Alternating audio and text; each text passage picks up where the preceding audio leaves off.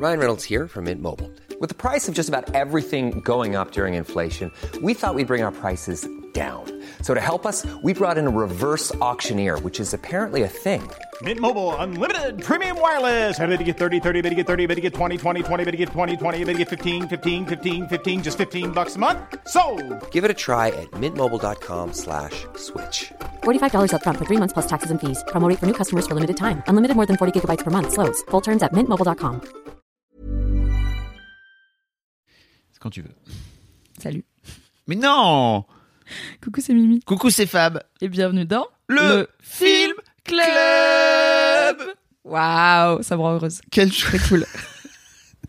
Il en faut peu. Pour être heureux. Oui, exactement. Mimi, je suis trop contente de te retrouver dans ce podcast Ce nouveau post-casque. qu'on fait ensemble euh, since euh, la première fois since euh, le Boys Club. Depuis qu'on a arrêté de faire le Boys Club ensemble, tout à fait, on a fait quand même. Deux, on trois a trucs. été euh, au même micro deux, trois fois. hein. Oui. Mais euh, on n'a pas lancé de podcast ensemble depuis 2017, du coup. Exactement. Et on lance un nouveau podcast Ça fait un ensemble. trop bail. C'est trop cool. Oui. On va on va parler de films. Si vous savez pas de quoi parle, euh, Il y avait un indice dans le titre, mais si vous l'aviez pas, c'est pas grave, on vous le dit. Allez écouter la bande-annonce, on vous explique tout comment ça marche. Euh, Mhm. En gros, on va regarder un film tous les 15 jours, qu'on va débriefer dans ce podcast, et on vous annoncera le dimanche, donc c'est tous les dimanches, tous les un dimanche sur deux, pardon, et le dimanche d'avant, on vous annoncera le film qu'on regardera ou qu'on débriefera le dimanche d'après. Comme ça, Comme vous ça. Vous le regardez chez vous, vous en parlez avec vos amis, et après vous écoutez Fab et Mimi, et c'est super. Ah, quelle joie Ou alors vous le regardez chez vous solo, vous nous écoutez être hyper pertinent et après vous la racontez en disant ouais voici ma take euh, sur tel film alors qu'en fait c'était nous. C'est pas grave, vous pouvez la voler, je vous laisse le faire. C'est cadeau. Euh, Mimi, pour ce premier épisode, on a décidé, alors je ne sais plus comment, mais de euh, se pencher sur Pulp Fiction. Tout à fait. Je pense que la toi- logique, C'était ton c'est- idée, non? Euh, il me semble que la logique c'est faut qu'on commence avec un gros film Mhm. euh, que plein de gens ont vu. Et euh, du coup on cherchait un petit peu les réals incontournables donc forcément Tarantino est venu. Et je pense que j'ai dû te dire ah bah tiens Pulp Fiction je crois que je l'ai vu une fois quand j'étais ado j'en ai aucun souvenir quasiment. J'ai pas d'affect avec ce film euh, donc euh, let's go le revoir et, euh, et voir ce que ça te donne en 2022 quoi. Et t'as fait une tête genre oh! Let's go. Pulp Fiction Et en fait, c'est ouf parce que euh, je trouve que c'est un film qui est sorti il y a suffisamment longtemps pour que ce il a soit l'âge de ma petite sœur fun fact ouf quand même. Donc euh, 1994, il a, il a, il a bientôt 30 ans, il a, il a Mhm. 28 ans, euh, et, et je trouve que c'est cool de le revoir euh, autant d'années plus tard parce que moi je l'avais pas revu depuis la toute première fois que je l'ai vu quand j'étais adolescent. est-ce que toi du coup tu vu au ciné quand il est Non, sorti mais pff, non, quand j'avais 17 ans, moi j'allais pas au ciné en fait, je, je vivais je dans faisais mon... du basket Mais puis je vivais dans mon trou, tu vois, et en fait le ciné c'était vraiment un truc euh, incredible, quoi, tu vois. Et, et je l'ai découvert plus tard euh, en VHS. tu l'as loué au vidéoclub Oui, bien sûr. mais bon, un an plus tard, je crois, tu vois, je sais plus exactement quand, mais j'avais autour de 18 ans, quoi, un truc comme ça. Est-ce que tu te souviens si euh, quand il est sorti, euh, est-ce qu'il a fait du bruit? Est-ce que les gens en parlaient beaucoup? Est-ce que t'étais là euh, Oh, Il y a enfin la VHS de Pulp Fiction, j'ai trop hâte de le voir, tous mes potes l'ont vu? Ou est-ce que c'était genre oh tiens ça a l'air marrant Il y avait pas Internet. Non mais d'accord, mais genre Titanic, il n'y avait pas Internet, mais c'était un phénomène, tu vois. Il y avait déjà- quand même euh, la culture. Est-ce qu'à la télé, au JT, ils étaient là Pulp Fiction, le phénomène euh, américain et tout Non, pas du tout, parce que ça a été plutôt un film, euh, je, crois. En tout cas, si tu sors du de l'aspect euh, cinéphile, enfin tu vois du domaine des cinéphiles, etc. Ça a été un film qui a fait du bruit parce qu'il a gagné la Palme d'Or euh, à Cannes. Donc ça c'était. Ah, tu savais Info pas que je n'avais pas. Ok. Et je t'ai dit avant qu'on enregistre, je n'ai aucun contexte sur ce film. Je ne sais pas dans quelle partie de la carrière de Tarantino il s'inscrit. Je sais pas c'était quoi ce retentissement public à ce moment-là. Est-ce qu'il est devenu culte euh, comme certains films au bout de quelques années euh, avec le, bouche à oreille du vidéoclub ou est-ce que voilà il a cartonné dès sa sortie? À un moment t'as as dit un truc genre euh, c'est cool de c'est cool de prendre Travolta pour ce rôle pour relancer Mm. sa carrière et moi j'étais là ah bon il y avait un problème de carrière Travolta De ouf. donc vraiment je n'ai zéro info je vais on a- je vais apprendre plein de choses grâce à Fabrice et vous aussi Donc ouais, le film. A... Alors après, je suis pas cinéphile et je suis pas spécialiste de Pulp Fiction. Donc s'il y a des spécialistes de Pulp Fiction qui nous écoutent, ils vont dire il est, il dit pas tout, je sais pas quoi. Mais bref, en tout cas, moi, le souvenir que j'en ai en 94, c'est que en gros, dans mon univers, à moi, qui suis pas à fond dans le cinéma, qui achète pas les magazines de cinéma, etc., mais qui suis juste un gars qui aime bien les films, quoi, beaucoup moins qu'aujourd'hui, parce qu'aujourd'hui, je suis beaucoup plus au taquet sur l'actu.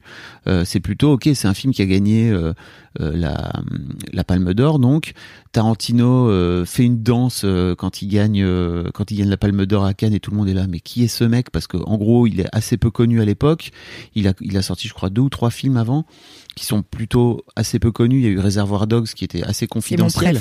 C'est mon Tarantino préf. qui lui est devenu culte après coup, mais euh, Pulp Fiction lui est, a eu un peu une sorte de de, de hype auprès des auprès des cinéphiles de ouf, mais effectivement pas du retentissement de, de Titanic quoi. Tu vois, si tu prends Titanic, euh, Bah, c'est moins grand public quand même, tu vois. Ma maman, elle a vu Titanic au cinéma, je pense pas qu'elle va voir Pulp Fiction au cinéma, quoi. C'est Bah, un peu plus dérangeant déjà, un peu plus exigeant aussi dans sa forme, parce que c'est très décousu, t'arrives, tu sais pas c'est qui ces gens, ça change de perso tout le temps et tout. Donc oui, c'est une œuvre, c'est une proposition un peu plus arty. exactement. Donc j'entends que c'était un peu moins mainstream que Titanic. Et moi, je l'ai, je l'ai découvert euh, par les par les musiques en fait. Je l'ai plutôt découvert par la par la bande annonce, par la bande originale pardon, euh, où j'avais acheté le CD à l'époque, je me souviens.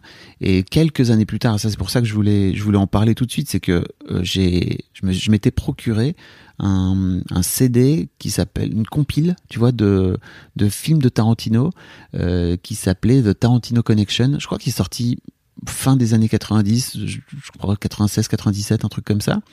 Et en fait, c'est vraiment donc une compile de, de musique de films de Tarantino entrecoupée de d'interviews de lui qui parlent de la musique. Incroyable Et contenu. à l'époque, c'était vraiment complètement dingue. Tu vois, il n'y avait pas YouTube, il n'y avait pas machin, Bah ouais. forcément. Et donc, il raconte à quel point pour lui, euh, il adore mettre euh, des musiques dans les films, etc. Et ça m'a vraiment fait prendre conscience, je crois, à l'époque, de à quel point un réalisateur ne vient pas juste drop une musique comme ça. Il parle notamment juste avant la fameuse musique euh, euh, Stuck in the Middle with You dans Reservoir Dogs. Je sais pas si ça te parle, mais c'est la chanson qu'il met euh, quand euh, euh, attends c'est Mr White, je crois, qui découpe l'oreille euh, du, du policier là. Ici le Fab du montage. Alors les plus experts euh, qui auront vu Réservoir Dogs l'auront sans doute capté et corrigé, mais c'est pas Mr White, c'est pas Monsieur White qui découpe l'oreille, c'est Monsieur Blonde qui est joué par euh, Michael Madsen. Et d'ailleurs, euh, je vous mets le lien de la- cette compilation en fait dans les notes de l'épisode, comme ça vous pourrez aller l'écouter. Je vous le mets sur Spotify. Bon retour à l'épisode, merci. Un Et en moment fait- de cinéma charmant. Voilà, et en fait, il dit, ok, en fait, cette musique, dès que tu l'entends, maintenant, tu penses à cette scène, tu peux pas faire autrement que de penser à cette scène. Et euh, il dit, je suis pas sûr que le groupe, alors j'ai plus, j'ai plus le nom du groupe en tête, mais je suis pas sûr que le groupe était vraiment hyper fan du fait que quand on, on entend leur musique, on pense à cette scène. Mais en tout cas, voilà, c'est comme ça que ça se passe maintenant. Donc, euh, je me suis aussi rendu compte à quel point Tarantino faisait en sorte de choisir ses musiques pour qu'elles marchent très bien avec les scènes. Moi, à l'époque, enfin, je sais pas, j'ai moins de 20 piges à l'époque, tu vois, je me dis, waouh, ok, je découvre tout un Ok, Think Fast. C'est quoi la meilleure musique du film? Euh, alors, je, euh, moi j'adore Son of a Preacher Man. Euh, et en fait, l'un des autres trucs qui m'a qui m'a marqué très fort, c'est et je crois que c'est celui-là d'ailleurs, c'est cette musique-là euh, qui, euh, en fait, il démarre par euh, la fameuse musique et puis après il bascule sur une musique beaucoup plus douce qui revient, euh, qui est tout de suite dans l'autoradio de de Jules et de Vincent dans leur voiture. elle, est, elle passe donc d'extra-diégétique à diégétique. J'ai Ah, fait option cinéma, le saviez-vous Ok. Une personne qui se trouve dans cette pièce vient de me faire un droit un doigt d'honneur. C'est pas moi. Euh, Et ce mais n'est pas mais j'avoue, là, moi, j'ai failli daber. Euh, mais e- effectivement, tu vois, pour... aujourd'hui, c'est un truc qu'on retrouve, c'est un effet qu'on retrouve énormément. Mais je crois que moi, à l'époque, c'était une des premières fois que je le voyais de façon aussi cool. Et d'ailleurs, j'ai mis deux secondes à me dire, mais est-ce que c'est la musique qui était dans le générique qui devient, qui est dans la... ah ouais, ok, d'accord. Ils ont le droit de faire ça C'est un effet qui est devenu hyper classique maintenant, mais Tarantino a, a lancé plein plein de trucs. On voit notamment juste après leur discussion sur le Royal Witches. Le et- Royal with Cheese et le Big Mac. Il y a le plan coffre, qui est, je crois aussi, Oui. une des premières fois qu'on voit un plan coffre qui aujourd'hui est devenu un truc hyper culte, d'avoir le plan coffre euh, depuis la voiture où t'as les mecs qui ouvrent le coffre et donc euh, tu, Et la tu les vois dans le coffre. tu les vois en contre-plongée. Euh, et tu, vois, je trouve vraiment que ce film a vraiment marqué plein, plein de toute une génération de, de réalisateurs et de films après où on retrouve plein de choses. Voilà quoi.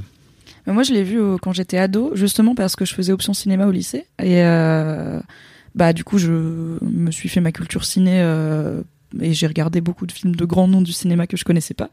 Euh, pas forcément des films qui me tentaient de ouf, mais parce que j'étais curieuse. Pulp Fiction, il faisait partie de ceux qui me tentaient parce que bah, déjà Tarantino, je savais que c'était plutôt fun. euh, c'était pas l'aurore de Murnau, euh, film expressionniste allemand que j'ai eu au bac. J'ai une bonne note. Alors c'est bien parce que interpréter des films expressionnistes allemands, c'est vraiment pas dur parce que c'est ultra obvious, il n'y a aucune forme de subtilité. La scène que je devais analyser, donc c'est l'histoire d'un c'est l'histoire d'un couple qui se déchire et qui va, c'est un couple de campagnards, ils vont à la ville et à la ville ils se, ils se renouent, ils re- renouvellent leur amour. Et la scène que j'avais à analyser pour le bac, c'est la scène où en fait ils passent devant une église où il y a un mariage et euh, les gens euh, félicitent les mariés et eux ils sont au milieu des, ils sont devant les mariés. Et j'étais là, je pense qu'on peut dire que cette scène suggère qu'ils ont renouvelé leur amour parce que c'est littéralement ce qui est en train de se passer. Bref, 20 sur 20 au bac. Allez, bim. en vrai j'ai eu 19 je crois aussi. Ah, mais non, mais Euh, vous et êtes j'ai écrit un scénario, écriture d'invention monsieur. Comment vous croyez qu'on se retrouve à faire un podcast comme ça sur le cinéma des années plus tard? Parce que Mimi a fait Tout option fait. cinéma, tu vois, pas test. Donc euh, Pulp Fiction, euh, à la base, j'étais, con- je sais que j'ai regardé solo dans ma chambre euh, d'ado euh, sur un ordi quoi, Euh, probablement piraté sur Emule à l'époque. Euh, voilà, ne faites pas ça, ne volez pas des films.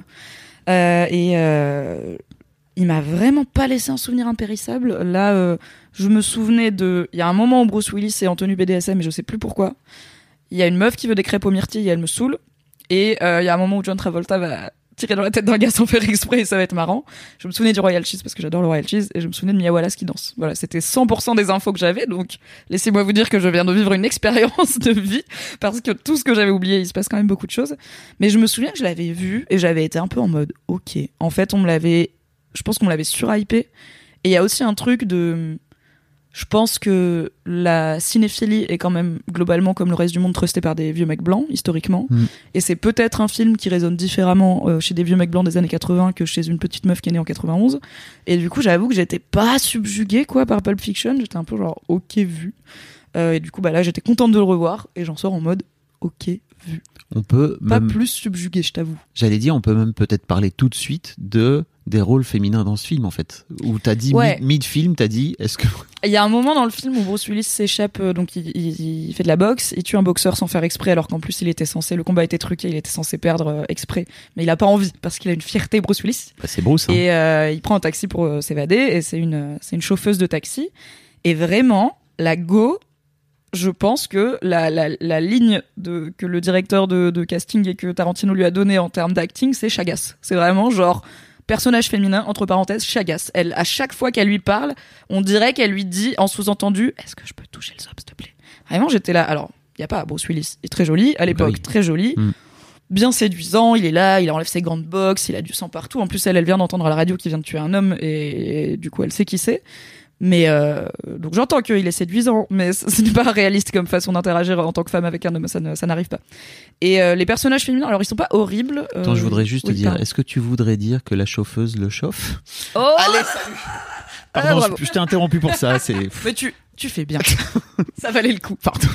Euh, bah déjà les personnages féminins, ce qui est quand même intéressant, c'est qu'il y en a pas mal. Euh, Il y en a plusieurs. à peu- pas, c'est pas tous les personnages masculins qui ont un pendant féminin, mais pas loin. Euh, alors le test de Bechdel, c'est non. Il n'y a aucun personnage féminin qui interagit avec quelqu'un d'autre qu'un homme. Euh, il n'y a pas tous les personnages féminins qui ont des prénoms, mais peut-être pas tous les personnages masculins non plus. Il y a une scène de viol, mais qui n'est pas sur une femme, donc j'ai envie de dire c'est pas ouf, mais pour une fois ça change.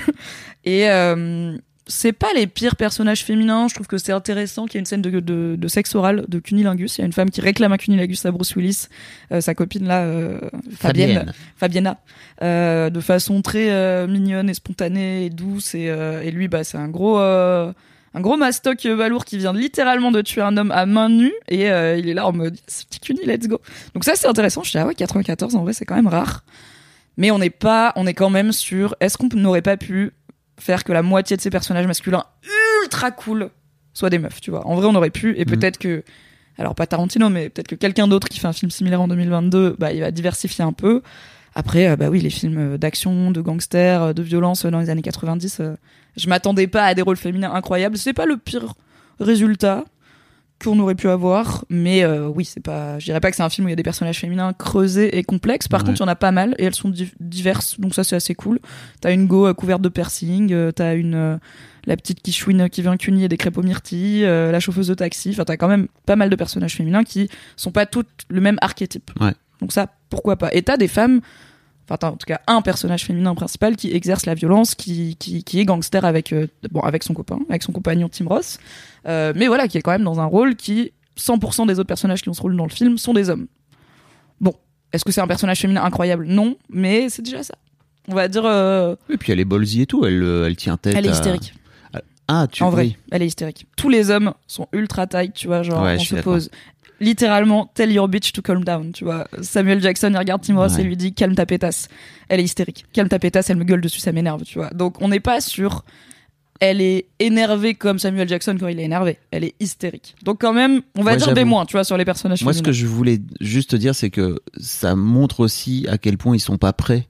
À... Enfin, c'est des gangsters euh, amateurs, quoi, tu vois. Et c'est vrai que Tim Ross, qui joue son, son chéri, Pumpkin, Pumpkin, euh, Pumpkin et Honey Bunny. j'avoue que lui-même est désemparé par, euh, par la situation, mais c'est vrai qu'il Mais il reste calme. c'est lui qui, Il se met qui pas à hurler, truc, il a un flingue et tout. Il reste calme. clairement. Et quand Vince arrive, Vincent, donc Vincent Vega qui sort des chiottes, il voit la go qui braque son pote qui est en train de braquer un gars et tout, il reste calme. Les hommes sont Mais tu vois, ça montre. Je trouve aussi que ce film montre bien euh, le Tarantino des années 90, quoi, tu vois, et comment il a évolué vers euh, notamment un film euh, comme, comme Kill Bill. comme Kill Bill ou comme Death Proof, quoi, tu vois, Boulevard de la Mort, qui est où les personnages féminins sont quand même vachement plus fouillés et voire même il y a quasiment euh, plus de mecs, quoi, tu vois, dans. Oui, il y a peu de mecs Proof. dans Kill Bill par exemple. Oui. J'ai pas vu Boulevard de la Mort, je crois. Mais Ah euh, ouais sa, session avec, les Rodri- avec euh, Robert Rodriguez ne m'intéressait pas, je t'avoue. Ok, ok. C'est quoi c'est- Il y a Boulevard de la Mort et un autre, ils ont fait un genre de Planète diptyque. Terreur, là. Ouais, en fait, c'est trop. Pour le coup, c'est trop pulp pour moi. C'est trop Ouais. nanar.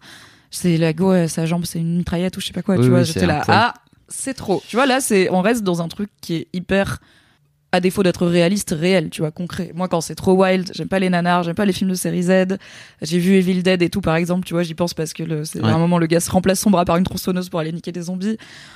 J'ai pas adoré. Il y a un moment où c'est trop loin pour moi et je suis là, Hmm, c'est pas mon univers, donc j'ai pas regardé ce Mais Robert Boulevard de la Mort est beaucoup plus proche de ce que fait Tarantino dans l'univers, certes, mais si tu veux, c'est hyper réaliste pour le coup. hein. Pas Après, la réalité, c'est que j'aime pas trop Tarantino. hein. Je suis pas très fan des films de Tarantino. Ça me parle rarement de ouf. Reservoir Dogs, j'aime bien, mais parce que je trouve qu'il est. Et c'est peut-être du coup l'anti-Pulp Fiction. Et c'est peut-être que, en fait, faire son premier film avec un budget restreint, pour moi, ça l'a amené à faire peut-être son meilleur film, selon moi. Parce que ce que j'aime dans Reservoir Dogs, c'est à quel point il est tight. Tu vois, je pense qu'il est, dans mon souvenir, il est court. Alors que là, de 2h30 Pulp Fiction, waouh, on aurait peut-être pu couper un peu dans le gras. Euh, après, c'est aussi, j'ai fait une petite nuit, donc ça joue. Reservoir Dogs, pour moi, la première fois que je l'ai vu, j'étais là, waouh, c'est du travail d'orfèvre, quoi. C'est hyper précis. Et quand j'ai appris que c'est son premier film, en plus, j'étais là, franchement, Mm. respect. Après, j'en ai vu pas mal, tu vois. J'ai pas vu tous les Tarantino, mais j'ai vu, euh, j'ai vu les Kill Bill, euh, j'ai vu euh, Hateful Eight, j'ai vu Django. Non, c'est pas lui, Django. Si, c'est lui. Django. Mm. Et c'est quoi le dernier qu'il a fait? Qui était pas Django? Il en a fait un après, je crois. Bref, j'ai vu ces gros films. Voilà, j'aime bien Django Unchained. Ah mais si, euh, Hollywood euh, fucking. Ouais, euh, ouais, ça j'ai pas aimé Once Upon a Time in euh, Hollywood. Mm. Mais on est aussi sur un truc de mecs, ils sont pas obligés de faire 2h48 tes films, hein, on peut se restreindre. Et euh, beaucoup de pieds. et pour le coup, les femmes dans Once Upon a Time in Hollywood, euh, c'est Ah, pas ouais. fou ce qui Mm. se passe. Donc, mais en fait, oui, je suis pas hyper cliente de Tarantino, Ok, ok. ça me fait pas vibrer de ouf, donc euh, je partais pas sur ça va être Planning for your next trip? Elevate your travel style with Quince. Quince has all the jet setting essentials you'll want for your next getaway, like European linen, premium luggage options, buttery soft Italian leather bags, and so much more. And is all priced at 50 to 80% less than similar brands. Plus, Quince only works with factories that use safe and ethical manufacturing practices. Pack your bags with high-quality essentials you'll be wearing for vacations to come with Quince. Go to quince.com slash pack for free shipping and 365-day returns. I'm Sandra, and I'm just the professional your small business was looking for. But you didn't hire me because you didn't use LinkedIn jobs. LinkedIn has professionals you can't find anywhere else, including those who aren't actively looking for a new job but might be open to the perfect role, like me. In a given month, over 70% of LinkedIn users don't visit other leading job sites. So if you're not looking on LinkedIn, you'll miss out on great candidates like Sandra. Start hiring professionals like a professional. Post your free job on linkedin.com/people today. Mon film préféré. Et du coup, bah, je, voilà, je sors de Pulp Fiction euh, comme, euh, comme euh, quand j'avais 14 ans, finalement, en disant Ok, vu, je vois, je pense que je comprends ce qui plaît, quand même. Mais je sais ce qui, moi, me plaît pas, du coup, on va en parler. Enfin, ce qui fait que c'est pas un chef-d'œuvre selon moi, quoi. Ah, je suis d'accord. Mais alors déjà, c'est intéressant cette cette chronologie complètement euh, foutraque en fait dans le dans le film. C'est l'un des trucs aussi, je trouve, qui fait que comment dire, le film a été à ce point-là euh, respecté, etc. C'est que pour moi, c'est aussi l'un des premiers films aussi grand public qui prenait les morceaux, qui disait ok, on va tout bazarder. Euh, Il y a Vincent Vega qui termine le film en pleine forme, alors qu'en fait, euh, il se fait buter en plein milieu, enfin aux deux tiers. Oui, en gros, il y a trois temporalités. Il y a la temporalité, ça, donc ça commence un matin, Samuel Jackson et Vincent Vega Ils vont chez des gars qui petit déjeunent de cheeseburger, ils les tuent. En partant, ils tuent sans faire exprès le gars dans- sur la banquette arrière. Du coup, ils vont nettoyer la voiture. Ensuite, ils se posent au grill. Ils règlent le problème du braquage. Ils s'en vont. Ensuite, Vincent Vega va chez euh. Bruce Willis qui n'a pas euh, perdu le combat comme prévu. Et là, il meurt. Ça, c'est la temporalité linéaire. Et après, t'as la temporalité Bruce Willis qui parle avec Marcellus Wallace et qui, du coup, dit OK pour, euh, pour perdre le combat. Et ce soir-là, pendant que Vincent Vega est avec Mia Wallace au, da- au dancing, lui, il fait son escapade en taxi, etc. C'est compliqué à suivre et en même temps, ça m'a pas du tout perdu, tu vois. Mm. Il y a, en fait, il y a pas quand on a re- donc on voit Bruce Willis dire OK pour perdre le combat et il y a un long moment avant qu'on le revoie, euh, puisqu'on le revoit au moment du combat. Euh, et quand on l'a revu, il y a pas un moment où je me suis dit ah oui attends non j'avais oublié c'est quand et tout. Je me suis pas demandé quand c'était. J'étais là OK on revient à Bruce Willis très bien. La temporalité n'était pas quelque chose qui m'a beaucoup euh, perturbé, euh, sauf ce random flashback de Bruce Willis petit avec Christopher Walken, qui est un peu inattendu parce que, alors peut-être euh, c'est moi qui suis pas hyper euh, forte en époque, mais je trouve que visuellement on comprend pas immédiatement que c'est 30 ans plus tôt, tu Mm. vois, euh, que qu'on n'est plus dans les années 90 mais dans les années 70. euh, Bah, tu ou le vois en 60. mobilier un peu, mais faut. le- Ouais, un faut peu passé, capter, tu vois, mais Mm. bon, le, le- ça pourrait être un- une maison américaine des années 90 euh, de gens avec une déco un peu pas très moderne, tu vois. Et puis il est en train de regarder un très vieux truc, tu vois, le, le gamin Butch, pour le coup, quand il est enfant. Oui, mais le dealer de John Travolta, il regarde un vieux film en noir et blanc de J'avoue. 1912 parce que Tarantino il se la touche, tu vois. J'avoue. Donc, euh, c'est pas, enfin voilà, c'était pas hyper évident que c'était un flashback, mais bon bah, c'est très clair que c'est Bruce Willis. Je, connais le langage cinématographique, euh, j'ai utilisé le mot diégétique. Donc euh, je me suis pas trop paumé dans la dans la temporalité. Euh, été ok avec ah oui c'est foutraque, ça ça va. Moi, je me souviens que la première fois que j'ai vu, donc milieu des années 90, le truc qui m'avait choqué, c'était vraiment, bah, on est avec Vincent et, et Jules dans leur voiture là, et enfin dans leur voiture, même pas dans leur voiture, euh, ils viennent de, de buter les mecs. Cut euh, et en fait on les voit débarquer chez Marcellus en, en t-shirt Oui. et en short quoi tu vois et tu, what the fuck qu'est-ce qui a pu bien se passer entre temps quoi Et bien nous Voilà. finissons par le savoir. Exactement. Euh, donc ouais, on parlait de, on parlait de Travolta. Euh, en fait, moi, l'un des trucs qui m'a vraiment marqué à l'époque, c'était que Travolta avait été un énorme, enfin, il avait eu un énorme succès fin des années 70 avec, la Avec fièvre, Grise. Avec la fièvre du samedi soir Oui. d'abord, Saturday, Saturday Night Fever, et puis effectivement l'année d'après, je crois, ou deux ans après, euh, avec Grise, qui est là qui vraiment il avait explosé. Et en fait, euh, ça a été un peu plus dur pour lui dans les années 80, euh, et voire même euh, à la fin des années 80, début des années 90, il a plus aucun rôle. Il joue Petit dans passage à vide. Allô maman ici bébé, qui est un Ah film, oui. voilà, tu vois, qui le, alors certes, qui lui redonne un peu des trucs, tu vois, mais à l'époque, bon voilà, euh, C'est Travolta. pas une superstar Travolta. Il a vraiment du père, il a, il a 40 balais, tu vois, donc euh, il a pris des kilos, il est plus du tout le beau jeune Oui, le homme. côté euh, ultra beau gosse euh, dont toutes les ados sont amoureuses, euh, il faut savoir se renouveler, c'est compliqué. Exactement. Et en fait, euh, je sais pas pourquoi et comment, parce que j'ai pas bossé plus que ça, mais pourquoi Tarantino Parce qu'on n'a pas préparé ce podcast. décide de le caster à l'époque pour lui donner ce rôle de Vincent Vega, mais ça l'a vraiment repropulsé dans, dans sa carrière, qui était morte, hein, tu vois. Et Est-ce que c'est un, tu dirais que c'est un rôle un peu à contre-emploi? Parce que je me souviens Ah que dans. Grise, il joue quand même un peu un loupard. Bon, pas un gangster, gangster, mais un, un petit, euh, il Ah, là, a un cuir et une moto, là, tu il joue vois, un tueur à peu un bad boy. là, il joue un tueur à gage, tu vois, c'est quand même. Oui, oui. Il joue un tueur à gage, donc c'est ok. C'est surprenant aussi de voir Travolta dans un rôle négatif entre guillemets. Exactement, il était plutôt dans des films familiaux, quoi, tu vois, jusque-là. Ah bah, allô maman ici bébé, je pense qu'il y a moins de tenues BDSM et de Desert Eagle calibre euh, 38 que dans Pulp Fiction. Et d'ailleurs, euh, je crois, je sais pas si c'est fait exprès ou pas, tu vois, mais il y a cette séance, cette séquence, pardon, où ils euh, ils, se foutent à poil pour euh, se nettoyer de tout le sang qu'ils ont et tout. Et en fait, ils, ils foutent Travolta à poil. Et tu vois Travolta qu'il a plein de kilos en plus et tout, tu vois. Donc on est, moi je me souviens que ça m'avait marqué parce qu'on était vraiment très très loin de l'image qu'on avait à l'époque. Alors je sais plus quel est son nom dans Grise euh, de, de son perso. Danny C'est Pourquoi j'ai. Danny dans la tête. Danny Zuko. Danny Zuko. Waouh D'où j'ai sorti ça Je ne sais pas. J'ai vu Grise une fois dans ma vie et pareil il y a longtemps, donc euh, I don't know. Puisqu'on en parle, euh, retour sur le point personnage féminin. Ce qu'on peut dire quand même, c'est qu'il n'y a pas de meuf à poil gratos. Par contre, on a Bruce Willis à poil, Samuel Jackson à poil, John Travolta à poil. Donc merci Tarantino pour les monsieur tout nus. Alors on s'en est parlé, on a, il nous a pas imposé son délire des pieds cette fois-ci. Ça arrivera euh, de façon un peu plus claire plus tard dans sa dans sa carrière, même si euh, on a quand même effectivement un long monologue de John Travolta sur la sensualité du massage des pieds. Où maintenant qu'on sait que Tarantino fétichiste des pieds, on est là ah ouais ok il était un peu en mode euh, je vais écrire ce dialogue, euh, mais c'est vraiment le personnage qui dit ça, c'est pas moi qui le pense, haha. Euh, mais du coup, on n'a pas de femme euh, gratuitement sexualisée, même quand Bruce Willis euh, est en train de se chauffer avec sa petite meuf, elle, elle reste en robe. Ensuite, ils prennent une douche, bah elle, elle est, enfin ils sortent de la douche, elle, elle est en peignoir, et lui, lui, il sort de la douche, et vraiment, on est sur petite serviette tenue euh, entre les cuisses, et c'est tout. Donc moi, j'étais là, elle, au Bruce, Bruce Willis dans les années 90. Mon film préféré remonte à le cinquième élément pour diverses raisons. Donc Bruce Willis dans les années 90. Maybe vous aurez droit au cinquième élément. Non mais il n'y a pas de maybe. Oui, bon. Obligé. Oui. Condition sine qua non. Attends, il est fou.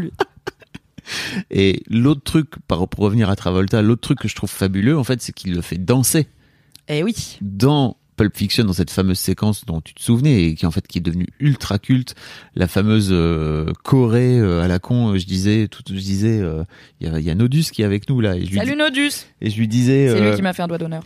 et je disais, je disais à voix haute, putain, il y a toujours un connard dans un mariage qui fait exactement cette Corée où tu vois, elle, elle est en train de, de faire l'aquarium, quoi, tu vois, elle est en train de plonger et Nodus était là. Oui, c'est moi, je suis cette personne. L'homme que j'ai choisi. Et, et je trouve ça assez génial qu'il, je sais pas s'il l'a fait en se disant, ok, c'est cool, j'ai Travolta, il faut que je le fasse danser pour son retour, euh, mais il le fait danser, quoi. Je trouve ça tellement canon. Et en même temps, je suis en train d'imaginer s'ils inversent les rôles et que c'est Samuel Jackson qui doit faire le date avec Mia Wallace euh, au lieu de Travolta. J'ai très envie de voir cette séquence avec Samuel Jackson. J'avoue. Respect quand même à Travolta, en tout cas son- au personnage de Vincent Vega, qui réussit à claquer une petite Corée extrêmement tight, alors que rappelons qu'il est sous héroïne 4000. Le mec, il est sur Terre 8, il prend la vago, il commande un steak, il fume des gains et tout, il boit son coca, je suis là, mais enfin... Alors, je n'ai jamais pris d'héroïne de ma vie, mais j'ai l'impression que ça te met dans un état un peu second plutôt, a priori. Mais bravo à lui d'avoir bien, bien réussi la Corée. Personnellement, la dernière fois que j'ai dansé peu sobre, je suis tombée sur mes fesses au milieu d'un mariage, donc euh, je m'en suis moins bien sortie et je n'étais pas sous héroïne. Juste sous vin blanc. Ça, effectivement, euh, c'est dangereux. La preuve, euh, si tu prends de l'héroïne comme tu prends de la coke, tu t'overdoses la gueule. Bizarrement, Tu te souvenais plus de cette scène Euh, alors de la danse, si, quand même. Non, euh, mais je parle de, de, de la scène de, de l'overdose. Je n'avais aucun souvenir de la thématique de la drogue dans Pulp Fiction. Je n'avais aucun souvenir que ça parlait de drogue. Je savais qu'il y avait des gangsters et tout, donc. euh, mais j'étais là, ok, peut-être qu'il y a du deal de drogue, mais je n'avais pas de souvenir qu'on voyait des personnages prendre de la drogue de façon aussi détendue et nonchalante. Je me souvenais pas du tout de. En plus, il y a tout un montage où on voit John Travolta qui s'injecte de l'héros, on voit la seringue, la cuillère, la flamme. Aucun souvenir, quoi. Donc, euh, et de l'overdose euh, non plus. J'ai une anecdote là-dessus, c'est qu'en fait moi quand je vois le film, je me dis putain le mec, euh, comment dire, euh, esthétise la drogue et esthétise la prise d'héroïne de ouf quoi. Les plans sont magnifiques, les- il est en train de préparer la seringue et tout. Un peu Requiem for a Dream.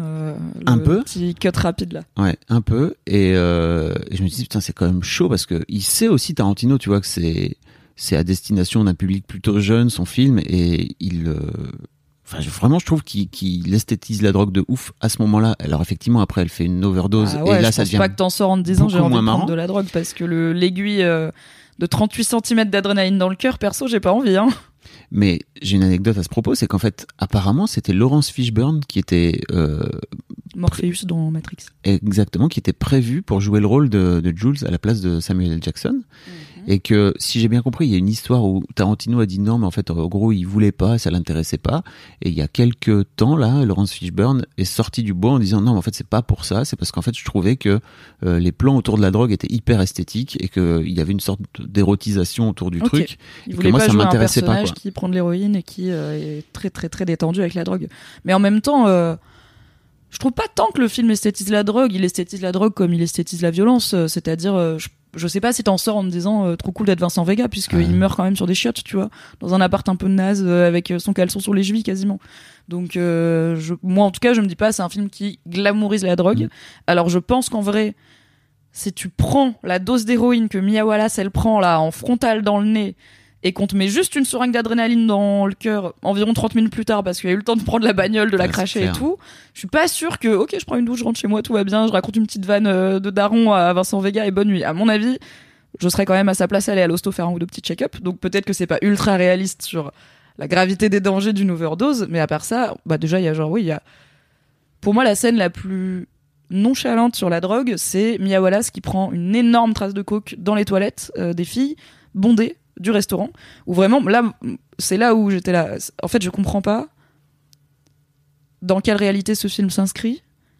je pense pas que dans les années 90 tu pouvais aller vraiment te sniffer une énorme. Enfin, c'est un restaurant familial, tu vois, c'est un diner à thème euh, au vieux Hollywood. euh, donc elle prend un milkshake et tout. C'est pas euh, un club ultra punk. Et là, j'étais surprise. J'étais là. C'est bizarre ce moment ultra détente de la go elle prend de la coke et c'est la seule tout- toutes les filles autour elles se recoiffent elles se remaquillent personne n'est choqué personne lui dit rien elle prend sa grosse trace elle dit yes daddy et let's go quoi et là j'étais là ça m'a confusé vraiment parce que j'étais là, Mhm. je comprends pas on vient de voir Vincent Vega se shooter chez son dealer avant de partir parce que bah guess what tu vas pas faire ça dans la rue apparemment la cocaïne dans les toilettes des filles c'est beaucoup plus euh, détendu pourquoi pas? Alors que les autres meufs sont en train de se repoudrer le nez ou de se. ah elle elle se repoudre le nez premier degré Premier degré. Tiens, il y a un autre truc aussi qui est marrant, c'est qu'il y a Rosanna Arquette qui joue dedans, qui joue la, la femme du. c'est la femme du, dealer, euh, celle qui a des piercings partout Et en fait, euh, moi, dans ma tête, à l'époque, je suis passé de OK, j'ai vu Rosanna Arquette la dernière fois dans Le Grand Bleu. Parce qu'en gros, elle joue dans Le Grand Bleu de Luc Besson. Patricia Arquette? Non, c'est Rosanna sa- Arquette. non, Rosanna Arquette. ok mais elle existe Patricia Arquette non? Ouais, c'est sa sœur, je crois. ah d'accord Rosanna Arquette, qui joue dans Le Grand Bleu, euh, qui joue la femme de Jean-Marc Barr, donc la femme de, de Jacques Mayol, qui est le personnage principal. Et en fait, euh, spoiler, attention, avancez de 15 secondes, mais en gros, à la fin, il lui dit Go and see my love. Et en fait, tu vois, elle le laisse aller euh, plus profond, machin, tout ça. Et moi, je suis passé de ça, où vraiment c'est hyper romantique, c'est hyper beau et tout, à ok, grosse discussion sur les piercings et les aiguilles et les machins. What et les piercings euh, au clitoris et les piercings à la langue euh, parce que c'est mieux pour les fellations. Donc on est sur un personnage plutôt très sexuel. Mais je trouve pas que ça l'objectifie, tu vois. Je me suis pas dit, ah, Ah non, super, du ils font tout. arriver un personnage féminin qui direct parle de sexe parce qu'en plus, elle a l'air d'être une femme indépendante qui juste aime le sexe et moi ça me va, tu vois. J'étais pas en mode, euh, elle, elle, je me suis pas dit, elle a eu Chagas en sous-titre, euh, elle a eu euh, meuf alternative, euh, qui- mais... qui est aussi, alors elle est pas aussi hystérique que Honey Bunny, mais euh, les femmes sont pas hyper compétentes dans ce film en vrai, tu vois. Elles font pas grand chose de bien. Mm. C'est pas elle qui sauve Mia Wallace. Mia Wallace, elle fait pas grand chose de bien puisqu'elle prend de la drogue et elle fait une overdose. La copine de Bruce Willis, vraiment, cette personne, On l'adore. Non, c'est faux. elle use ma patience, mais tellement vite avec sa petite voix comme ça. Donc, quand même. Elle comprend R à ce qui se passe, l'autre il est là, faut partir. Et, ouais, non, mais alors comment Non, mais elle lui demande mille fois, est-ce qu'on est en danger? Je suis là, mais il vient de te dire, s'ils nous attrapent, ils vont nous tuer. Qu'est-ce que, enfin, t'es au courant du plan. C'est pas genre, ah non, je sais pas que mon mec est un gangster, tu vois. Genre, elle, elle le sait. Bref. Je déteste ce personnage. Mais je suis pas en train de dire que c'est un personnage misogyne. Il y a, ça existe, des gens comme ça. C'est juste que ça marche, du coup, son côté hyper chouineuse. Je sais pas si c'est voulu qu'elle soit détestable. Je sais pas si tout le monde la trouve détestable. Mais vraiment, on a vu la chambre de motel de Bruce Willis. J'ai mis pause, je t'ai regardé, je t'ai dit, il va y avoir la meuf, elle veut des crêpes aux myrtilles et je la déteste. C'est 100% des infos que j'avais et j'avais raison. J'avais plus du tout le souvenir des crêpes aux myrtilles, mais je, en revanche, effectivement, moi je l'ai détesté seconde 2 avec sa petite voix et ça. Ta gueule, en fait, vraiment. Euh, Est-ce qu'on parle de cette histoire de montre? Parce que quand même, Bruce Willis retourne Un choix de vie. euh, risquer sa peau chez lui pour aller récupérer cette montre qui lui est donnée euh, par donc ce fameux Christopher Walken, on l'adore. après qu'on ait appris et lui-même a appris alors qu'il avait 5 ans que euh, il a dû son père l'a gardé dans son dans son fion pendant 5 ans pour la cacher Ensuite, Christopher Christopher Walken. Walken l'a gardé deux ans dans son fion personnel. Donc, bel, beau voyage. son père est mort de dysenterie euh, Ce qui n'est pas compatible avec garder une montre dans son fion. exact Tarantino, il faut ouvrir un ouvrage médical. La dysenterie, ça donne la diarrhée. Donc, ce n'est pas compatible. est-ce que en même temps euh, la dysenterie ne lui est pas venue parce qu'il avait lui-même gardé Alors, peut-être que quand on met des montres pourries dans son cul et qu'on les lave pas avant, ça n'aide pas. C'est possible. et, euh, et en fait, euh, c'est ouf parce que je me dis, il y a vraiment une histoire de, de, de transmission de génération, tu vois, euh, de trucs pourris, tu vois, de d'hommes qui sont allés à la guerre, qui sont morts à la c'est guerre. ça, de trauma et de mort, quoi, surtout. Et d'ailleurs, bah, quand euh, il est en train de faire un rêve et Bruce Willis euh, se réveille en sueur, comme ça, tellement paniqué et tout. Comme tous les gens qui font des cauchemars dans les films. Bah ouais, mais lui, il- ça a, a l'air d'être un cauchemar qu'il fait tous les jours parce que le lendemain matin, il se réveille exactement de la même façon. On peut se dire qu'a priori, il rêvait à peu près du même truc, quoi. Euh, Il y, a, il y, a, y a un dos là, tu vois. alors que il a pas connu son père en soi. Donc il y a le dose de j'ai pas de père, mon père est mort avant ma naissance, mais c'est pas le deuil d'un homme qu'il a connu quoi. En vrai, tu vois, t'as dit faut qu'on parle de cette histoire de montre, et le premier truc qui m'est venu en tête, c'est je m'en fous de cette montre. En fait, je trouve pas ça hyper intéressant comme story là. Je suis un peu en mode fallait en faire plus si j'étais censé m'y intéresser. Je comprends que le but de cette montre c'est de donner à Bruce Willis une raison de revenir chez lui et Mhm. donc de tuer Vincent Vega et de tomber sur Marcellus Wallace qui traverse la route avec sa boîte de donuts et tous les shenanigans qui vont s'en suivre. Mais ça aurait pu être n'importe quelle raison de rentrer chez lui. Ok, il faut qu'il aille récupérer un objet important. La montre de son père mort, d'accord. Mais en vrai, je m'en fous de cette montre. Tu vois, c'est pas, pas- un élément important pour Ouais, moi. Je l'avais oublié. J'aurais sûrement oublié dans deux mois. Euh, J'aurais peut-être pas oublié Christopher Walken qui dit In my ass parce que c'est rare, c'est trop rare dans le cinéma et qu'on adore Christopher Walken. Mais euh, je trouve pas que cette storyline elle est passionnante. Enfin, le personnage de Bruce Willis, je l'aime beaucoup, mais Ok, ok. Pour moi, c'est pas anodin de la part de Tarantino d'écrire un truc sur une passation euh, à propos d'un objet, tu vois, qui va euh, d'homme en homme dans la famille depuis euh, des plombes, alors que c'est des hommes qui anodin, sont mais morts. c'est un peu saupoudré là, je trouve. Et c'est une bonne transition vers peut-être. Qu'est-ce qui fait que j'aime pas tant Pulp Fiction, c'est que j'arrive pas à comprendre les thématiques du film. Et alors je, je sais que, enfin, je suis pas en mode tout film doit avoir un message clair, limpide, une morale à la fin, c'est QFD, mais un film même confus, je comprends généralement les thématiques et les, les formes de propos que le réalisateur amène. Je sais pas exactement quel propos amène Pulp Fiction en fait. Il y a beaucoup de violence qui n'est qui est esthétisée certes et qui est fun certes, mais qui est aussi montrée comme euh, violente quoi. C'est pas on voit par exemple quand un personnage se fait tuer, bah son ami il est traumatisé il est choqué donc euh, c'est normal euh, de enfin voilà, c'est pas la c'est pas John Wick quoi en termes de les gens qui meurent sont des PNJ. Il y a un peu de sexe, mais pas beaucoup. Il y a un peu de drogue. Bon, c'est euh, un peu esthétisé, mais à la fin, pas tant. Il y a plein de personnages différents. Moi, j'aime beaucoup les films chorales. C'est, ça fait partie de mes genres préférés. Et j'aime beaucoup les films où tout se croise et se retrouve à la fin. Donc, je trouve que c'est peut-être aussi pour ça que la temporalité m'a pas perdu. Mais vraiment, c'est 2h30, a movie by Quentin Tarantino. Et je suis là, ok, donc, qu'est-ce qu'il dit en fait ce film? Je sais pas ce qu'il dit. C'est un bon moment, à- c'est pas un mauvais moment à passer, c'est fun, le réalisateur est talentueux, les acteurs et actrices le sont, c'est hyper bien monté, c'est pas mal rythmé, même si 2h30 on aurait pu faire moins. J'ai quand même trouvé ça un peu long. Je pense que moi, mes scènes préférées, c'est l'ouverture et la clôture, c'est les scènes du diner. Et en plus, je, mais j'ai- je suis biaisée parce que j'adore Tim, Tim. Roth. J'ai vraiment beaucoup d'amour pour Bien Tim sûr. Roth. Euh, j'aime beaucoup les diners aussi, donc Ouais. euh, ça marche. Mais tu vois, j'en sors et je suis là. Ok, qu'est-ce qu'il dit ce film? Je crois que j'ai une take par rapport à ça. C'est que, en gros, le film s'appelait Pul- Pulp Fiction. Il est clairement euh, inspiré des magazines Pulp, tu sais, qui Il sont s'ouvre avec la définition de qu'est-ce que c'est le pulp. exactement. Donc, c'est des magazines à l'époque qui recouvraient plusieurs histoires euh, et les histoires avaient strictement rien à voir les unes avec les autres. Mhm. Donc, pour moi, il y a un peu ce truc de, dans, à l'intérieur de ce film, il y a plein de petites histoires et en fait, mais si même ces prends- histoires, c'est quoi leur propos Bah, tu vois, si Le tu- propos de l'histoire de Vincent Vega et Jules. Ces deux gangsters là. Finalement, c'est quoi le propos de Bah, leur histoire C'est quoi le propos de l'histoire de Bruce Pour moi, le- leur storyline, c'est effectivement, ils se sont fait tirer dessus à bout portant euh, par un mec qui a vidé un chargeur sur leur gueule. Et en fait, Et qui les euh, a ratés. il- le mec les a ratés, mais globalement, dans la tête de Jules, c'est OK, en fait, on est miraculé. Euh, et plutôt que de te buter à la fin, Tim Ross, en fait, je vais te donner 1500 dollars et en fait, je suis en train de t'acheter la vie. Euh, Oui, ok, c'est- Et je veux faire en C'est sorte le de seul changer. perso qui a un arc clair, tu vois, à la limite. Parce qu'il commence gangster et il a toute une, voilà, un- une crise de foi et une reconversion et à la fin il finit pas gangster. Ok. Bah, pour moi, Est-ce que Vincent- Vega il change pendant le film? Bah Je oui, pense pas. son rapport à la drogue, vraiment, je crois que plus jamais. Alors, euh, il n'aura pas eu vraiment le temps.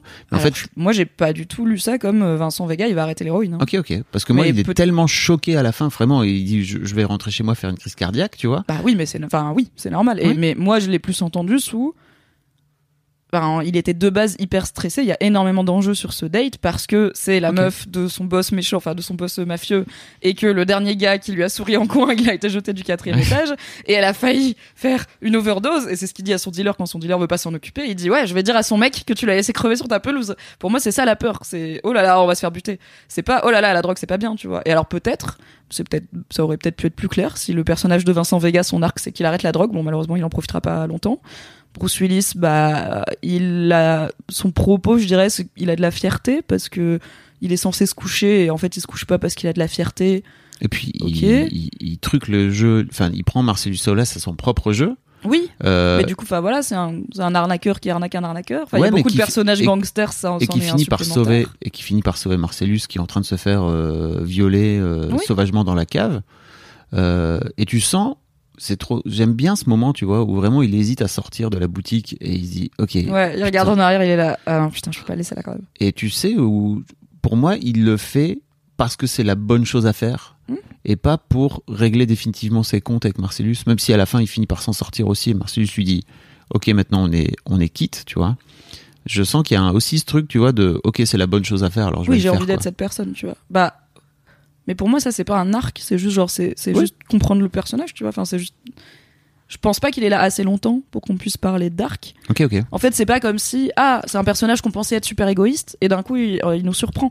En fait, qui, je pense que la version alternative du film où Bruce Willis, il sort, en fait, il va pas aider Marcellus, il sort, il prend sa bécane, et il cherche sa meuf, elle peut exister, et ça changerait pas vraiment le film, tu vois. Oui, j'entends. Donc parce que je sais pas vraiment ce que ce film essaye de me dire. Ah, pas- Enfin, c'est fun. Ok, mais euh, j'ai un peu l'impression d'un gros paquet de popcorn, tu vois. Genre, ok, tu le manges, euh, mais tu t'en souviens pas et Je crois vraiment que c'est fait pour. peut-être, Je crois vraiment que c'est fait pour. peut-être. Mais en même temps, je me dis que sûrement que si c'est culte, il y a plein de gens qui ont trouvé et compris des trucs. Je pense pas que tu deviens culte juste parce que t'es fun, ou alors ce serait un film vraiment ultra fun, tu vois, genre vraiment une grosse comédie d'action. Là, c'est quand même un peu exigeant, quoi. C'est 2h30, c'est chaotique, c'est pas immédiatement compréhensible. Il y a une temporalité éclatée. Donc, il faut quand même faire un peu l'effort de le regarder. Donc, je me dis que s'il est devenu tellement culte, c'est bien que je dois être passé à côté de quelque chose. Mais je ne sais pas à côté de quoi je suis passé parce que je suis là, ben, je comprends individuellement toutes les storylines, il n'y a pas de problème, je comprends les chapitres et tout. Ok. Je voudrais te lire. euh, je, je crois qu'il y a quelqu'un sur. euh, donc, si vous ne connaissez pas Sens Critique, je vous invite à, à découvrir. Qui ne connaît Critique. pas Sens Critique. senscritique.com euh, où tu peux euh, aller comment dire noter tes films, faire ta liste de films préférés, etc., etc. Et tu peux aussi écrire des critiques. Euh, et là, il y a notamment, euh, alors attends, je vais le retrouver, Sgt Pepper, euh, qui dit un truc. Et je trouve que c'est intéressant parce que pour moi, c'est aussi pour ça que, que Pulp Fiction est devenu aussi culte.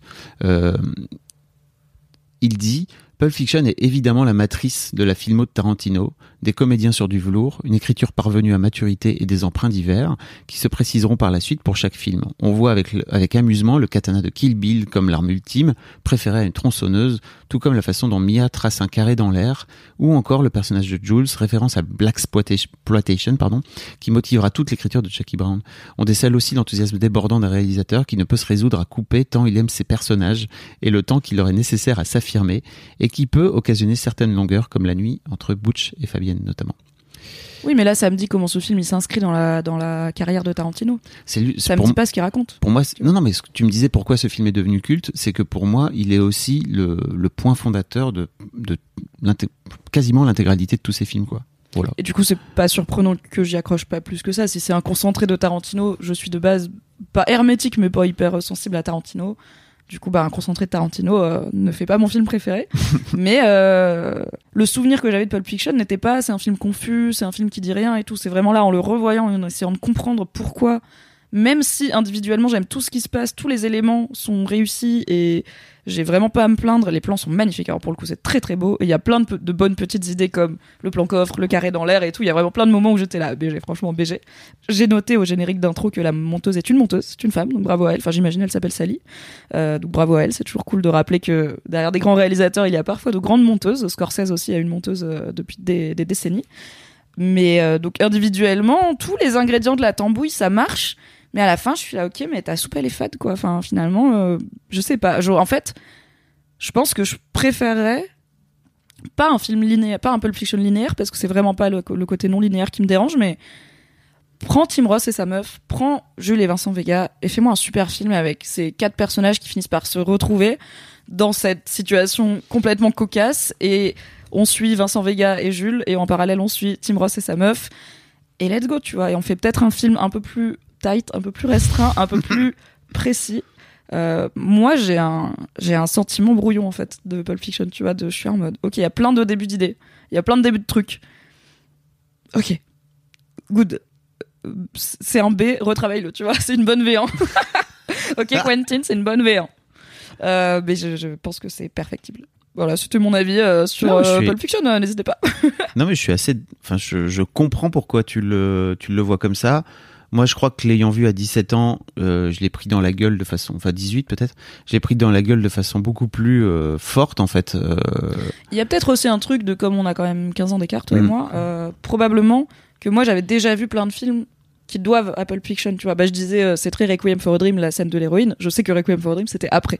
Et je l'avais pas encore vu à ce moment-là, parce que c'est quand même vénère Requiem for a Dream. Euh, donc, et je pense qu'il y a aussi, il m'a moins subjugué quand je l'ai vu pour la première fois, parce que, bah, ça, c'est le temps qui passe, on n'y peut rien. L'héritage qu'il laisse et les gimmicks Tarantino que plein plein de gens ont adopté depuis, moi, j'y étais déjà euh, familière, donc ça Bah m'a oui. moins fait cette claque de, attends, ils ont le droit de faire ça? Genre, waouh, on a le droit de faire ça dans un film? Ce qui n'empêche que, très bonne réal. Il y a, il y a rien à redire là-dessus, c'est vraiment très très beau, quoi. Oui, oui, et puis euh, on, peut- on peut peut-être conclure là-dessus, mais moi, l'un des trucs aussi que j'aime chez Tarantino, c'est ces longs, ces longues discussions. Euh, Ah oui, trop ces- bien. Ces longs échanges qu'il peut y avoir, euh, où, où notamment ils discutent. euh, Il y, a, il y a Jules et, et Vincent qui discutent. euh, de est-ce que c'est bien de manger du porc? Parce qu'en fait le porc Oui. c'est un animal sale et qui enfin bon bref ils discutent de ça pendant je sais pas peut-être cinq minutes à l'écran Oui, j'ai dit grosse discussion de stoner quand même parce qu'ils sont là. Et du coup, si un chien c'est pas aussi sale qu'un cochon, le mec il est là oui mais je mange pas les chiens. Ok donc un cochon propre tu le mangerais. C'est absurde. Et ça j'aime beaucoup. Les dialogues sont très cool. Et tu vois, il y a cette séquence où ils sont effectivement en train de parler du massage de pied et euh, il se passe un truc complètement absurde dans le film. En fait, c'est qu'ils arrivent. Beaucoup de... Alors déjà, c'est un plan séquence. Je l'ai découvert là en le re-regardant. Je me suis dit putain, en fait, c'est vraiment un plan séquence. Euh, donc ils sont en train de jouer euh, ce plan séquence pendant des plombes et, et ils arrivent trop tôt face à la porte. Et en fait, ils décident de dire, vas-y, viens, on, on est trop tôt. Mais on on va- avance. Ça n'existe pas dans les films normalement, tu vois. Mais on avance pour buter un gars. Donc vraiment tu peux être en avance. De toute façon le gars ne t'en voudra pas longtemps. Exactement, mais surtout en termes de scénario, tu te dis pas, ok, en fait, on est trop tôt, donc vas-y, viens, on va continuer la discussion. C'est juste, euh, bah, c'est toi qui décides de la temporalité du Oui. truc, quoi. Donc ça amène une forme de, Mais il y a un côté un peu réaliste. Enfin, il y a un côté pas réalisme brut parce que ça reste du Tarantino et je pense pas que Tarantino il s'inscrit dans un cinéma de la réalité. Mais euh, c'est pas un film dans un monde complètement wild. Tu vois, les voilà, ce qui m'a sorti d'un peu de cette réalité, c'est la nonchalance de la trace de coco chiotte et quand même une forme de est-ce que la police existe en fait dans le monde de Tarantino? Je ne sais pas parce que bah la- le braquage dans le diner il est quand même long. Il y a une meuf debout sur une table avec un flingue et tous les clients qui sont au sol. Je me dis, il doit bien y avoir des voitures qui passent et des gens. Enfin, c'est en plein jour, quoi. C'est en pleine journée. Voilà. Donc j'étais un peu en mode, mais ça, ok, je peux tout à fait suspendre mon incrédulité sur la police n'est pas très efficace euh, dans le Los Angeles des années 90 parce que c'est pas très marrant sinon comme film. Ok. Mais donc il y a du, mais oui, il y a un côté réaliste de euh, d'accidents et de ratage de la vie et de trucs imparfaits qui marchent qui marchent très bien et qui euh, bah, fait que cette scène d'intro elle nous alors il y a la scène d'intro du, diner ensuite il y a le générique et ensuite Vince et Jules il y a ce long plan séquence qui nous immerge direct. Et un des premiers trucs que j'ai noté c'est bah, j'ai pris des notes quand même c'est une leçon de comment présenter un personnage. En trois phrases et un plan tu sais qui est ce personnage tu sais c'est quoi leur dynamique à Vince et Jules tu sais c'est quoi euh, la dynamique de Tim Ross et de sa meuf. Bruce Willis immédiatement t'es là ok Bruce Willis parce que le mec il lui dit mets ton ego de côté et il fait un petit truc avec sa paupière où t'es là Hmm, il va pas sûrement pas le faire. La copine de Bruce Willis bon malheureusement plan 1 t'es là oh elle est chiante. Oh là elle est très chiante. Donc ça vraiment y a, à chaque nouveau personnage j'étais là incroyable. Franchement incroyable. Je, je sais exactement qui c'est. Et pourtant c'est des personnages vraiment bigger than life quoi. Je connais pas de Vincent Vega ou de Jules ou de dans ma vie euh, heureusement parce qu'ils ont l'air assez infréquentables même si j'irais bien euh, j'irais bien je pense manger un bon gros steak avec Samuel Jackson tu vois ça peut être euh, sympa. Ah oui. et boire du whisky. Hmm. Euh, même dans ce personnage là s'il me parle pas trop de la Bible ça va ça peut le faire. Mais euh, donc c'est pas des personnages réalistes. Je me dis pas ah oui je connais ce mec. Mais je dis ok j'ai compris qui est ce mec. Et j'ai envie de le suivre en soi. Il y a aucun personnage à part la meuf de Bruce Willis où je me suis dit j'ai pas envie j'ai envie qu'on passe à autre chose et j'ai plus envie de traîner avec. Donc j'ai pas eu ce côté de ah non euh, quand on passe de Vincent et Jules par exemple à, euh, à Bruce Willis je me suis pas dit ah bah non je voulais rester avec eux tu vois j'étais là ok cool back to Bruce Willis à mon avis ils vont revenir j'aime bien j'aime bien ça ça me va bien donc très bonne construction de perso bravo pour ça est-ce qu'il y avait autre chose que tu voulais ajouter sur le fait que, je pense que t'as tort et que la meilleure chanson du film c'est clairement euh, Girl You'll Be a Woman Soon ouais. donc euh, n'hésitez pas à voter dans les commentaires Alors j'allais dire celle-là ou celle-là, mais ok, tu me, Oh, bah, tu me pas dit le celle-là. Bah oui, j'ai pas, j'ai pas eu le temps. J'étais parti sur Son of, of a Preacher Man. Oui. Euh, T'as raison, je suis d'accord avec toi. Et cette, séquence, cette scène est dingue de danse euh, où elle, est en- elle finit par. euh, J'étais très déçue que ce soit pas un plan séquence. J'étais vraiment, quand la chanson commence et que du coup la caméra commence à, la- à suivre euh, Mia Wallace de gauche à droite, je me suis dit, Oh, plan séquence de Tarantino avec Uma Thurman qui danse sur cette chanson. Et en fait, non, il y a des quatre. Oh, dommage, ça aurait été un bon plan bah, Il séquence. y a Vincent qui est en train de se dire Bon gars, maintenant, ta mission est terminée, tu vas rentrer chez toi, d'accord? Oui. One drink, poli, et tu rentres chez toi, car la loyauté, c'est très important, et aussi branler. que tu veux pas te faire découper par Marcellus Wallace. Euh, Merci en tout cas, Mimi, c'était trop cool. Ben de rien, merci à toi. Ah, peut-être, si, un truc du coup, vu qu'on parlait des persos. peut-être que je pense que Marcellus Wallace m'a un peu déçu parce qu'il est vraiment hypé, tu vois. C'est Marcellus, ils en parlent beaucoup avant qu'on le voit. On le voit d'abord de dos, on voit pas l'acteur et tout. Et quand on le voit pour de vrai, bah c'est un peu juste un gars, tu vois. Alors certes, il a l'air ultra blindé et il fait peur à tout le monde, mais j'étais un peu underwhelmed par euh, ce, ce perso que j'imaginais être vraiment euh, formidable et au final peut-être que c'est fait exprès que ce soit juste un mec à la fin tu vois. Mais euh, mais voilà j'étais un peu genre ah ok c'est pas Puis finalement c'est juste un mec. Je trouve pas qu'il déborde de charisme je trouve pas que il a tant de scènes intéressantes alors que dès le début c'est Marcellus Marcellus tout le monde en parle c'est la valise. On n'a pas parlé de la valise quand même. C'est la mallette à Marcellus et personne doit prendre la mallette à Marcellus. C'est le mec qui parce qu'un gars, au finalement, n'a peut-être même pas touché les pieds de sa femme, mais juste la regarder, euh, la jeter du quatrième. Et, au final, bah, c'est- quoi il arrive, c'est juste un gars. Peut-être que c'est juste un accident aussi, on sait pas. Et c'est d'ailleurs marrant que le personnage de de Mia, enfin, dise. Mais en euh, tout cas, tout le monde pense qu'il est capable de faire ça. Tu vois. Tout le monde est Exactement. là en mode Marcellus, il est complètement capable de jeter un mec du quatrième parce qu'il a touché les pieds de sa femme. Et quand tu vois Marcellus, bah non. Enfin, désolé, j'y crois pas, tu vois, ce perso. Alors à sa décharge, il s'est fait rouler dessus euh, par euh, par Bruce Willis quand Oui. il, quand on le voit Oui. et euh, il tire, euh, ils veulent ils veulent buter, il tire euh, sur une meuf qui était là random pour filer un coup de main à Bruce Willis et cette séquence de poursuite entre les deux couillons là est magnifique parce qu'ils ils ils sont juste éclatés tous les deux et on Ouais, mais tu limite vois, un film de zombies. dans cette séquence, Bruce Willis, il pète un peu la classe. Plus que Marcellus Ouais. Mais après, c'est peut-être parce que c'est Bruce Willis et que, enfin, c'est difficile de le séparer de, c'est Bruce Willis, quoi, surtout à cette période-là de sa carrière. Mais voilà, c'est peut-être le, un perso euh, qui aurait pu être euh, encore plus wild. Mais bon, c'est pas comme si le film manquait de perso assez wild. J'ai pas détesté le perso de Tarantino. Je suis pas toujours fan de quand il joue dans ses films. Euh, mais là, j'ai trouvé que ça marchait. Que son perso euh, râleur, ou en fait, il nous explique pas trop qui c'est. C'est le Mm. pote de Jules, mais ça a l'air d'être un mec normal, tu vois, en soi. Mais bon, finalement, il traîne aussi un peu dans le banditisme. Euh, lui, je, je l'ai bien aimé. Enfin, il m'a pas dérangé, ça allait. Je pas trouvé qu'il en faisait trop. Et Harvey Keitel était incroyable dans le rôle de Monsieur Winston Wolfe, le nettoyeur. Mais tu vois, j'ai envie d'avoir un film sur lui, en fait. Enfin, Ouais. il y a vraiment plein de trucs où je suis là, mais prends le temps juste de t'apesantir un peu là-dessus au lieu de vouloir tout raconter dans le même film. Et du coup, peut-être que la suite de la carrière de Tarantino n'est que développer les idées de Pulp Fiction. C'est possible. Mais du coup, je préfère d'autres films de Tarantino qui sont peut-être un peu plus précis, un peu moins. euh, On va tout raconter d'un coup. Alors rappelons que Marcellus Wallace, juste pour terminer sur lui, euh, est euh, Ving Rhames qui joue aussi dans l'acolyte de Tom Cruise dans tous les missions impossibles. Voilà, Très bien. quasiment. voilà. Valentin vient de se rendre compte. Euh, bah rendez-vous dans 15 jours. Alors Rendez-vous la rendez-vous semaine prochaine. la semaine prochaine pour qu'on vous annonce. le film dont on va parler dans 15 jours. Exactement. Tout à fait. Et n'hésitez J'espère que ça vous a plu. C'est le premier épisode, donc euh, n'hésitez pas à nous envoyer du feedback encore plus que d'habitude. Le feedback, dire. ça fait toujours plaisir. Mais euh, là, encore plus, n'hésitez pas à nous dire euh, ce qui vous a plu, ce qui vous a moins plu dans ce podcast. euh, S'il y a des trucs où vous êtes là, ah, ça c'est cool, continuez et tout. Comme ça, on saura, on pourra s'adapter à vous. J'imagine que vous avez à peu près compris. Notre objectif, c'est vraiment de parler des films de la façon dont nous, on les a vécus. Ah, c'est pas le masque et la plume. Hein. Allez écouter deux heures de perdu si vous voulez un vrai podcast sur le cinéma. Voilà, nous, on est juste là pour raconter la façon dont on a vécu les films. Peut-être ça résonnera en vous, peut-être pas. Et euh, voilà. Mais parler de soi, c'est toujours parler aux autres, tu sais. Oh, c'est beau ce que tu dis. Et n'hésitez pas à venir sur mon Discord parce qu'en fait, on peut Oui. faire venir les gens sur mon Discord. Euh, Il y a un, il y a un challenge, euh, il y aura un channel le, le film club pour venir discuter des différents films que vous que vous souhaitez. C'est très possible. Carrément.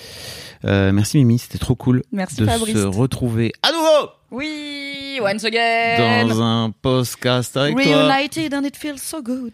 Yes. Des bisous. Des bisous. Salut.